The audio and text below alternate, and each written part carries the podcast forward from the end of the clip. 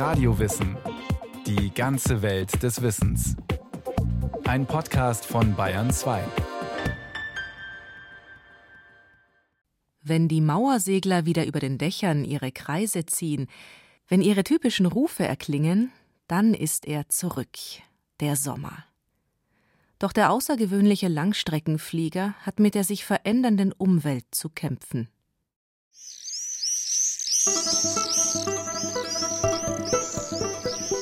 Der Mauersegler hat wirklich so, wenn man ihn in der Luft so sieht, die Form von einer Sichel oder von einem Halbmond ungefähr. Und man kann sich schon vorstellen, dass man da mit dieser Flugform eigentlich ganz ähnlich fast wie so ein Baumfalke eigentlich wahnsinnig schnell unterwegs sein kann. Und der Einzige, der ihn vielleicht auch nochmal versucht zu jagen, ist der Baumfalke. Aber der jagt eigentlich auch lieber Schwalben als Mauersegler, weil der einfach zu schnell, zu wendig ist. Sagt Professor Dr. Volker Zahner von der Hochschule Weinstefan. Der Zoologe hat geraume Zeit über den Mauersegler geforscht. Er ist fasziniert von dem Flugkünstler, der den Sommer in unseren Breiten verbringt. Meist sieht man ihn in großen Höhen, ein Segler von großer Leichtigkeit und Eleganz. Seine schmalen Flügel bewegt er nur kurz mit großer Kraft. Dann aber breitet er sie aus und es scheint, als schwimme oder schwebe er in der Luft nur so dahin. Swift, so nennen die Engländer den Mauersegler, was nichts anderes ist als eine ziemlich treffende Bezeichnung für seine hervorstechenden Eigenschaften. Schnell, flink, geschickt und geschwind ist dieser dunkle Vogel, der im Sommer durch die Häuserschluchten unserer Städte jagt. Sommer und Wärme, das ist der Mauersegler. Der Mauersegler kommt bei uns so in der letzten Aprilwoche, also Anfang Mai. Da hört man aber nicht so richtig. Sobald es aber dann richtig schön warm wird, hört man dann schon diese sozialen Flugspiele und dieses Ries-Rie. Also Mauersegler, Sommer, Plätze, Stadt, das passt einfach zusammen. Wenn die Mauersegler spätestens Anfang Mai zurückkehren aus ihren Winterquartieren, den weiten Savannen Südostafrikas, manchmal auch aus dem östlichen Indien, dann scheinen sie die Wärme und den Sommer gleich mitzubringen in die Städte und Dörfer Mittel- und Nordeuropas. Und dort fliegen sie dann an warmen Tagen durch die Lüfte, jagen sich gegenseitig, stürzen waghalsig in die Tiefe und gewinnen ebenso rasch wieder an Höhe. Und das alles über Städten zwischen Häusern und Mauern. Mauersegler eben. Mauersegler suchen während der Brutzeit die Nähe menschlicher Siedlungen. Sie nisten in den Mauernischen hoher Gebäude, in Türmen, hohen Lagersilos, gemauerten Hauswänden. Doch das war nicht immer so. Vor einigen Jahrhunderten noch lebten die Mauersegler in den weiten Wäldern Mittel- und Osteuropas. Hier gab es unzählige alte Bäume mit großen Höhlen in den Kronen. Groß genug, um ein Mauerseglerpaar mitsamt seiner Brut aufnehmen zu können. Und Mauersegler sind relativ große Vögel mit einer Flügelspannweite von bis zu 40 Zentimetern. Professor Volker Zahner. Deshalb kamen auch nicht irgendwelche normalen Spechthöhlen, Buntspechthöhlen zum Beispiel in Frage, sondern eigentlich Buntspechthöhlen, die ausgefault sind und zwar über viele Jahrzehnte. Da gibt es auch schöne Untersuchungen, die zeigen, dass so eine normale Buntspechthöhle nicht geeignet ist, sondern dass sie über mehrere Jahrzehnte weiter ausfaulen muss, dass so ein großer Vogel wie der Mauersegler mit 40 Zentimeter langen Flügeln eben entsprechend Platz drin findet. Es sind auch keine ganz normalen Bäume, sondern das sind in der Regel Eichen, die weit oben in der Krone ihre Höhlen haben, dass entsprechend eine hohe Wärmesumme zustande kommt. Solche uralten Eichen, etwa drei oder vierhundert Jahre alt, findet man in heutigen Wäldern nur mehr ganz selten, am ehesten vielleicht noch im Spessart. Die Mauersegler mussten sich also andere Nistmöglichkeiten suchen. Hochgelegen, vor Feinden geschützt und warm genug für die Brut. Sie fanden sie in den Städten, wo sie heute im Sommer zum gewohnten Bild gehören. Und dort sieht man die Mauersegler oft in großen Gruppen. Sie sind eben sehr soziale Vögel. Sie leben während der Brutzeit in der Regel in Kolonien. Viele ihrer Aktivitäten dort sind synchron. Etwa die sozialen Flugspiele, die man bei gutem Wetter meist abends beobachten kann. Screaming Partys nennen sie die Wissenschaftler, weil dann die lauten Rufe der Mauersegler gleich dutzendweise zu hören sind. Die Mauersegler bilden dabei eine Art Schwarm. Sie kreisen in großer Höhe und sausen immer wieder in hoher Geschwindigkeit ganz dicht an ihren Nistplätzen vorbei. Alle Vögel der Brutkolonie sind daran beteiligt, auch die Brutvögel und im Spätsommer sogar die Jungvögel, sobald sie flügge sind. Dabei zeigen die Mauersegler eine Reihe von Flugmanövern. Am intensivsten in der Zeit kurz vor ihrer Abreise in den Süden. Möglicherweise dienen diese Flugspiele der sozialen Synchronisation, der Abstimmung der Kolonie untereinander. Auch zur Balzzeit, kurz nach ihrer Ankunft in unseren Städten, jagen sich die Mauersegler in der Luft. Vermutlich verfolgen die Männchen in einigem Abstand die Weibchen, die sie dann schnellstmöglich zu erreichen versuchen.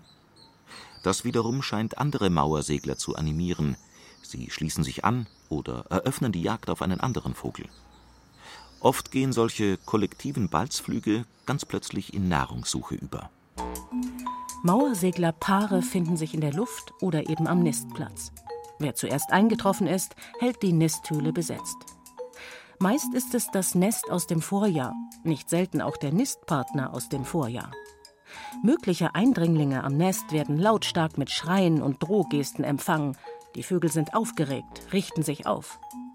Erst wenn die Situation sich entspannt, gehen sie dazu über, sich gegenseitig das Gefieder zu putzen. Ein Zeichen dafür, dass das Paar zusammengefunden hat. Bei Jungvögeln, die zum ersten Mal brüten, kann die Partnersuche in den ersten Maiwochen ziemlich aufwendig sein und auch schmerzhaft verlaufen. Im Wettstreit um die Weibchen bekämpfen sich die Mauerseglermännchen in der Luft, jagen einander nach, hauen auch schon mal die scharfen Fußkrallen in Brust und Federkleid des Konkurrenten. Mauersegler zanken sich oft tagelang unter lautem Geschrei. Die Männchen attackieren sich oft wütend in der Luft, verkrallen sich fest ineinander und verletzen sich. Ihre schärfste Waffe? Die Füße mit ihren Krallen. Die können sie auch einsetzen, um etwa einen Konkurrenten, einen Spatz, einen Star oder eine Schwalbe aus ihrer Bruthöhle zu vertreiben. Das ist ein wenig überraschend, wo doch die zoologische Bezeichnung für den Mauersegler Apus apus ist, also der Fußlose. Doch fußlos wirken die Vögel nur, weil die kurzen Beine im Flug nicht sichtbar sind und die Mauersegler ohnehin die meiste Zeit in der Luft sind, ihrem wahren Element. Sie haben sehr kleine Beine, die auch krallenbewehrt sind und mit diesen Beinen können sie auch durchaus was anfangen. Also sie können sich zum Beispiel auch in Trupps bei schlechtem Wetter an Wände hinhängen, nebeneinander oder auch an die Baumrinde. Und sie können damit Nester freiräumen. Also sie kommen ja relativ spät. Und wenn da Stare zum Beispiel ihre Nester besetzt haben, dann werfen die die einfach raus. Die ganzen Nester plus allem, was dazugehört. Die Menschen in früheren Zeiten dachten, die Mauersegler wären nur in der Luft unterwegs. Man hatte keine Vorstellung, wo sie wirklich sind. Ja, man dachte sogar, sie wären Geschöpfe des Himmels, die nie Kontakt hätten mit der Erde, dem Boden. Und tatsächlich sind sie auch nahezu permanent in der Luft, außer in der Brutzeit. Schauen wir uns doch die Mauersegler etwas genauer an. Alles an diesem Vogel ist aerodynamisch. Aufs Fliegen ausgelegt, ohne allzu großen Widerstand in der Luft. Der Kopf rundlich, gedrungen, wie ein Torpedo. Auch das Gewicht, maximal 40 Gramm für einen ausgewachsenen Vogel dieser Größe, das ist sehr gering und ziemlich flugtauglich. Das auffälligste an den Mauerseglern aber sind die langen, bogenförmig geschwungenen Flügel. Spannweite rund 40 Zentimeter. Professor Dr. Volker Zahner zeigt uns die Flügel an einem Modell aus der Sammlung der Hochschule. Das ist der Oberarm und das hier und das ist dann schon der Unterarm. Entsprechend sieht man ganz, ganz kleiner Oberarm und ganz langer Unterarm. Und entsprechend macht er eben nur sehr feine, kleine, kurze Bewegungen. Damit kann er enorme Geschwindigkeiten erreichen. Der Schwanz ist ganz stark, die Stoßfedern sind ganz stark gegabelt und die braucht er auch so, um zu navigieren, um zu steuern. Der Stoß, der Schwanz ist eben zur Lenkung da. Bis zu 100 Stundenkilometer schnell fliegt der Mauersegler, sagen Wissenschaftler. Es kann aber auch bedeutend mehr sein. So würden die flinken Vögel im Sturzflug sogar bis zu 200 Stundenkilometer erreichen. So viel wie ein ICE auf gerader Strecke. Wegen der dunklen Farbe ihres Gefieders wurden die Mauersegler in England früher auch als Devil's Birds bezeichnet, des Teufels Vögel. Vielleicht weil ihr plötzliches Erscheinen zu Beginn des Sommers einigen Menschen unheimlich war, man wusste ja schließlich lange Zeit nicht, woher sie kamen und wohin sie zogen. Da musste eben die Mythologie weiterhelfen. Doch verantwortlich für die dunkle Farbe des Federkleids sind Melanine, Pigmente, die für die Färbung von Haut, Haaren und auch Federn sorgen. Die Federkiele des Mauerseglers sind, wie bei allen schnell fliegenden Vögeln, mit dunklen Pigmenten gefüllt. Das verleiht ihnen die dunkle Farbe und auch die Stabilität. Die Farbe ist ja so braun und auch gerade die Flügel sind so braun-schwarz. Also das heißt, die sind mit Melanin verstärkt und wenn man da mal hinfasst, dann merkt man, die sind unglaublich elastisch, aber auch äh, fest und hart. Und damit kann er eben richtig hohe Geschwindigkeiten erreichen. Kaum ein Vogel fliegt so hoch und so weit. Ein Mauersegler kann bis zu 20 Jahre alt werden. In dieser Lebensspanne fliegt er wohl gut 100 Mal um die Erde oder fünfmal zum Mond und zurück, sagen die Vogelkundler. Flughöhe? Gerne mal 4 bis 5000 Meter. Wenn Mauersegler nicht brüten, verbringen sie so gut wie die ganze Zeit ihres Lebens in der Luft. Wissenschaftlern gelang es, an einigen Mauerseglern Bewegungssensoren zu befestigen. Deren Auswertung verblüffte auch sie. Einer der Mauersegler hatte in mehr als 300 Tagen gerade mal eine Flugpause von zwei Stunden eingelegt. Vermutlich wegen schlechten Wetters. Es gibt also für mich keinen anderen Vogel, der so stark an den Lebensraum Luft angepasst ist wie den Mauersegler. Der lebt quasi in der Luft. Er legt im Jahr 200.000 Kilometer zurück, 200.000 Kilometer, also fünfmal um die Erde herum. Er trinkt in der Luft, er schläft in der Luft und braucht entsprechend natürlich auch seine Nahrung in der Luft. Er paart sich in der Luft. Und da ist natürlich Afrika mit äh, großen Tierherden, großen Tiermengen natürlich ideal für den Mauersegler. Der Mauersegler lebt und liebt in der Luft. Ja, richtig. Mauersegler paaren sich schon auch in Nisthöhlen, aber sie paaren sich auch in der Luft. Selbst um zu trinken müssen Mauersegler nicht landen. Sie machen das sozusagen im Vorbeiflug. Und was die Nahrung betrifft, im Flug sperrt der Mauersegler seinen Schnabel weit auf und fischt sich kleinste Lebewesen aus der Luft. Insekten, je mehr, umso besser. Wo Viehherden sind, wie etwa in Afrika, da gibt es auch viele Insekten. Doch wenn der Mauersegler so gut wie nie den Boden berührt, wenn er so lange Strecken am Stück zurücklegen kann, irgendwann muss er doch auch einmal schlafen. Wie das gehen soll, weiß Professor Volker Zahner. Man geht davon aus, dass der Mauersegler verschiedene Bereiche des Gehirns, also die eine, dann die andere Hirnhemisphäre ausschalten kann und mit der anderen eben noch aktiv ist, was so eine gewisse Navigation eben noch ermöglicht. Er fliegt halb schlafend und ähm, kann sich dann mit der Strömung wohl mittreiben lassen und kann dann entsprechend wieder zurück navigieren. Nur mit einer Gehirnhälfte können übrigens auch Delfine und Wale und einige Reptilien schlafen. Ein erstaunlicher Schutzmechanismus der Natur. Für eine Übernachtung im Flug bevorzugen Mauersegler Höhen bis zu 3500 Metern. Mal fliegen sie einzeln oder in Schwärmen, stets lautlos. Am Abend steigen sie in große Höhen auf von dort oben verlieren sie im Laufe der Nacht im Gleitflug nur langsam an Höhe. Oft entfernen sich Mauersegler im Schlafflug bis zu 200 Kilometer von ihrer Familie und dem Brutnest, sind dann aber wieder schnell zurück. Auch bei der Nahrungssuche entfernen sich die Mauersegler bisweilen weit von ihrem Nest.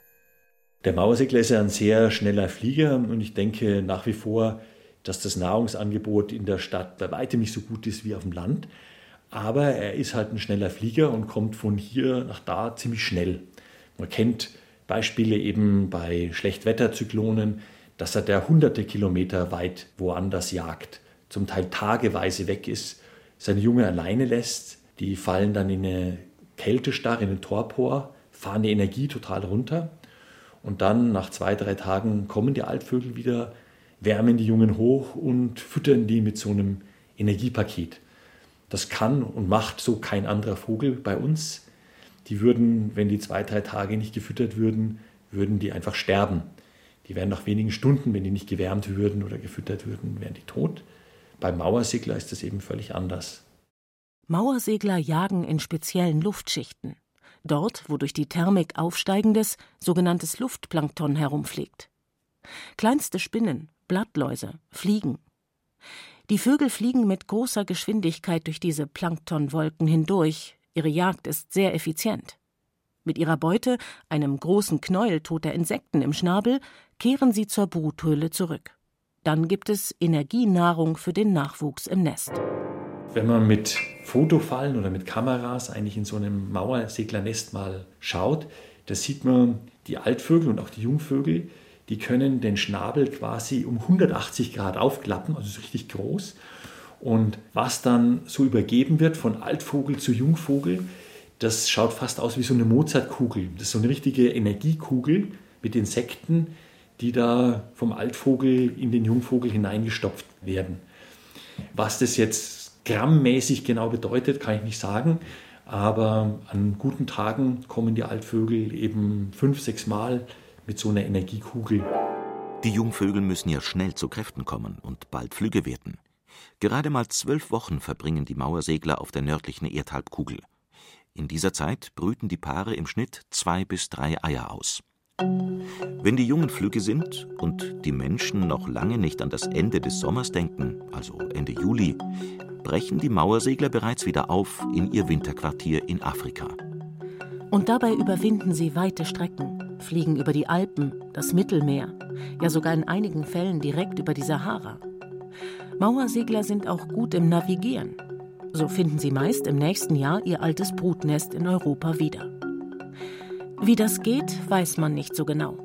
Gut beobachten kann man dagegen, dass es die Mauersegler ziemlich verwirren kann, wenn ihr angestammter Nistplatz nicht mehr da ist. Zugemauert oder bei der Sanierung des Gebäudes verschwunden.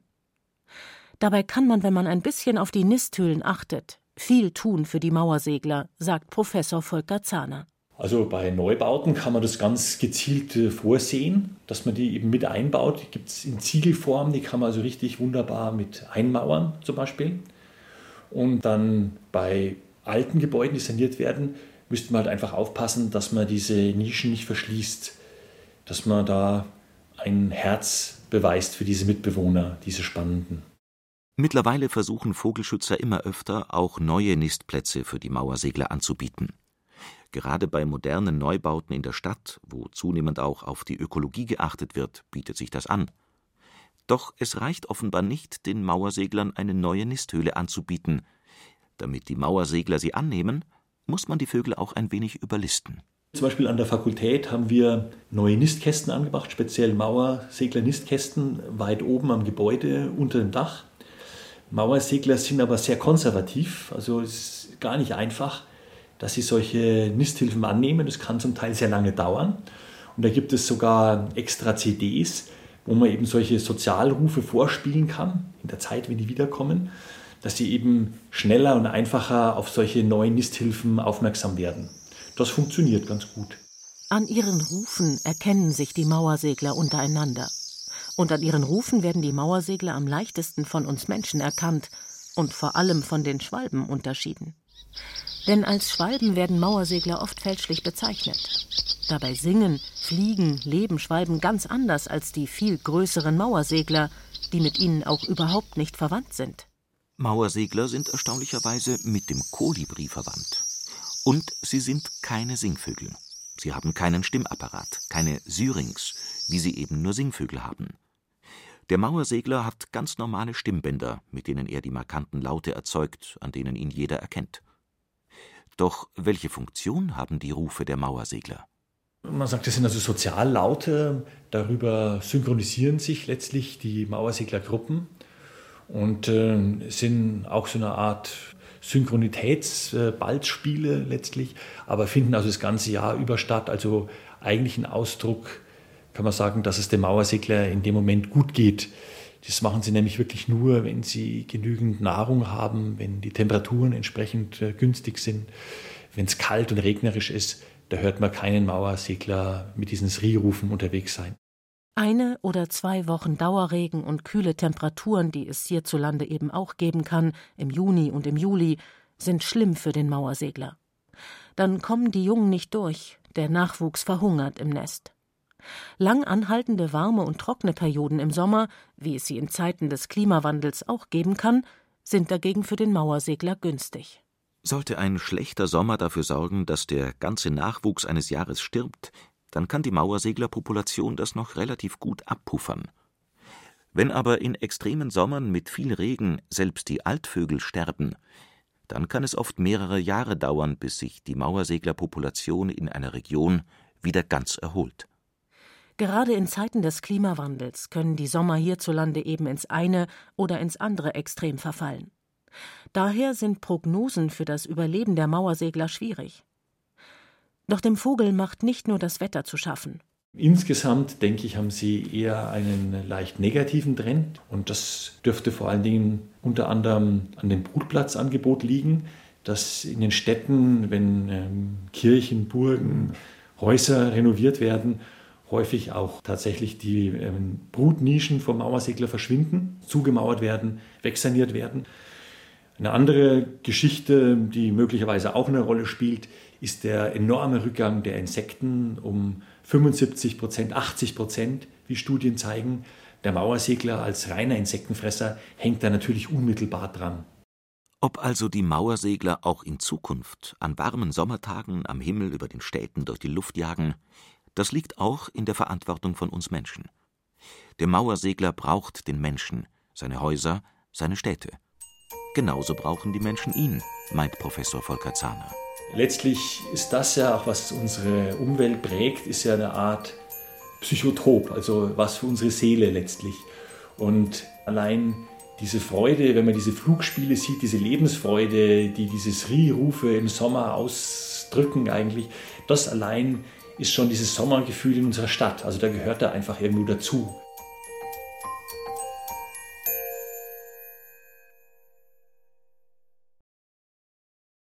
Das war ein weiterer Radiowissen-Podcast aus der Welt der Tiere. Werner Bader berichtete über den Mauersegler, den Vogel, der im Flug schläft und auch sonst ein ganz außergewöhnliches Tier ist. In der Regie war Susi Weichselbaumer. Für die Technik verantwortlich war Miriam Böhm. Es sprachen Katja Amberger und Johannes Hitzelberger. Redaktion Bernhard Kastner.